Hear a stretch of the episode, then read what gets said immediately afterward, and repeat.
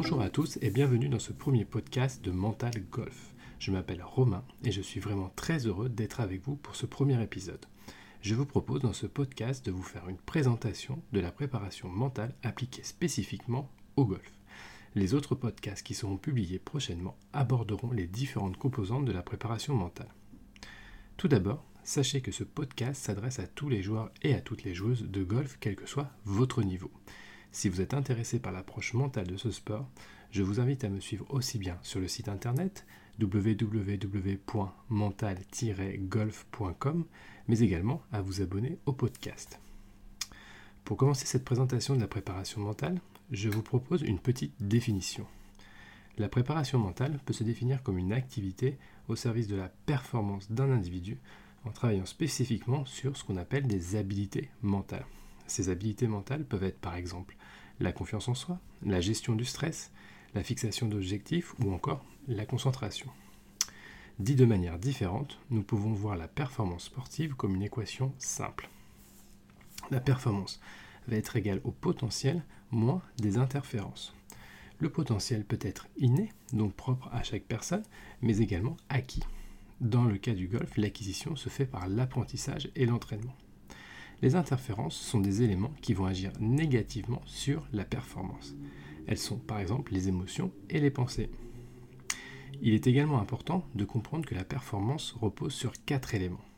Je vous laisse imaginer un carré dont les quatre angles sont reliés entre eux par des flèches. Chaque sommet du carré est un élément de la réussite. Nous avons, premièrement, la technique, donc l'apprentissage du geste la maîtrise du swing ou des swings, puisque vous le savez bien, le mouvement est différent entre un driver et un putter. Deuxième élément important, la tactique. La connaissance du parcours et la manière de jouer les coups est un élément primordial. Cette tactique repose sur la reconnaissance, sur l'expérience et sur la maîtrise de ses distances. Troisième élément important, le physique. Souvent mis en avant, peu mis en, avant pour le golf, la condition physique est un, est un élément important pour pouvoir être performant pendant 18 trous, voire plus. Un préparateur spécialement dédié au physique peut être un apport non négligeable, notamment pour les joueurs professionnels. Et enfin, le dernier sommet du carré est bien évidemment le mental. Encore peu travaillé par les joueurs amateurs, l'approche mentale de ce sport est pourtant aussi importante que les précédents items. Dans le golf, beaucoup de choses se passent dans la tête et peuvent contrarier une performance ou une progression. L'approche mentale est donc un élément important qui doit être intégré à l'entraînement des professionnels, mais également des amateurs qui pratiquent le golf en compétition. Le travail spécifique sur le mental va permettre d'avoir une nouvelle approche sur le jeu et de nouvelles capacités à acquérir. La maîtrise des émotions et des pensées influe de manière positive sur la performance en agissant par exemple sur le stress ou sur la confiance en soi. Je vois encore beaucoup de joueurs, notamment amateurs, passer beaucoup de temps sur le practice ou à prendre des cours avec un pro. Malgré ces différents efforts, la progression a tendance à stagner, ce qui provoque une diminution de la confiance en soi des joueurs.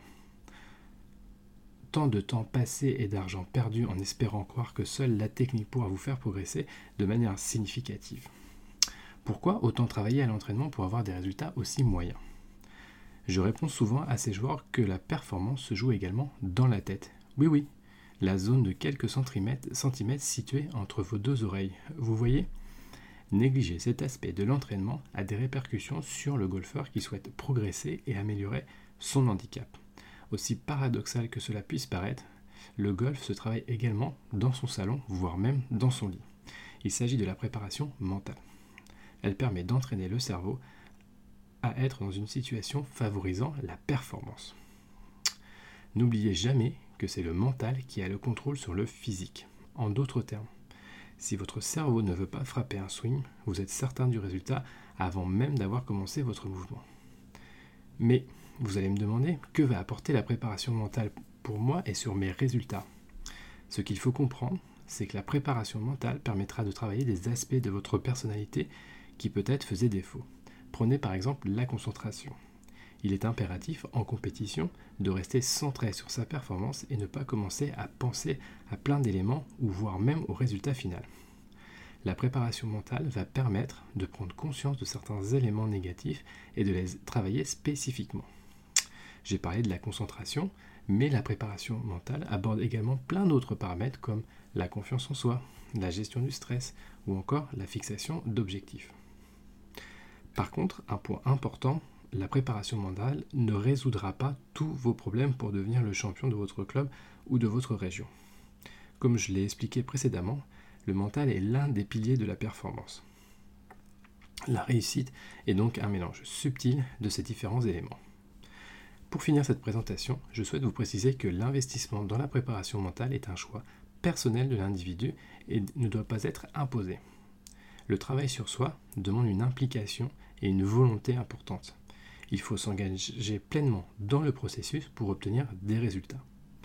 La préparation mentale permet également d'aller au-delà du sport et peut apporter un soutien sur d'autres aspects de la vie. Voilà pour ce premier épisode de la série mentalgolf.com. Ce podcast touche à sa fin. N'hésitez pas à laisser un commentaire et à donner une note à ce premier épisode et surtout abonnez-vous. Vous pouvez également vous rendre sur le site www.mental-golf.com et vous abonner au site afin de recevoir en exclusivité des informations sur la préparation mentale. Je vous donne rendez-vous très vite pour un second épisode qui sera consacré à une des composantes de la préparation mentale. A bientôt